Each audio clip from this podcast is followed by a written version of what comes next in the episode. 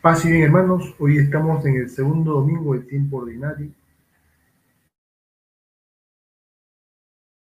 Y en el Evangelio se nos habla de la boda de Cana, este milagro de la boda de Cana. Vamos a ver tres binomios importantes que también nos van a ayudar en nuestra vida. El primer binomio, vamos a ver que esta, este milagro de la boda de Cana nos muestra la finitud del hombre. Finitud en la cual todo se acaba. El vino se acaba, la vida se nos va acabando, la salud también, dinero y muchas otras cosas materiales.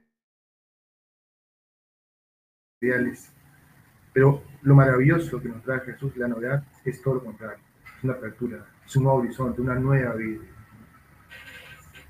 Mientras que el amor humano también se va acabando en los matrimonios, pues viene el amor divino, el amor que viene de Dios. Mientras nuestra vida física también se va agotando, viene la vida divina, que transcurrir el tiempo va creciendo. Entonces vemos este contraste que nos trae Jesucristo cuando lo aceptamos y cuando lo dejamos entrar en nuestra vida. Segundo, ante una situación difícil, se acabó el vino, aprendamos de nuestra madre la, la Virgen María. ¿Qué hacer ante un problema? Pues hay dos alternativas, o quejarnos o buscar la solución, o murmurar o buscar ayuda. Lo que hace nuestra Madre Virgen María es no quejarse, no murmurar, sino todo lo contrario, buscar una solución. En realidad, todo problema es una oportunidad, pero hay que saber cómo lo vemos. Digámosle mejor ante una situación. ¿Cómo lo vemos? La Virgen María nos enseña a saber ver como una oportunidad. Y así, tenemos que buscar soluciones. Tenemos que buscar ayuda ante una situación difícil que se nos presenta. El tercer binomio es acudir a Jesús y obedecer a Jesús. Es verdad que en una situación difícil, un problema, solemos ir a Jesús en la oración, acercarnos a la iglesia, eh, tomar devociones, y está muy bien, ¿no?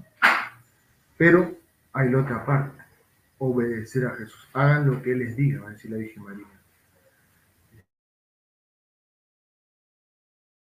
No solo orar, no solo acercarse a Dios, sino también obedecer en lo que nos pide. ¿Qué te está pidiendo Jesús? Concretamente muchos sabemos lo que nos pide en nuestro corazón. Pidamos también la fuerza para cumplir. Bien, hermanos, entonces en esta,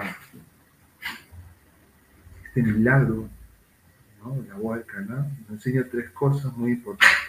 La primera es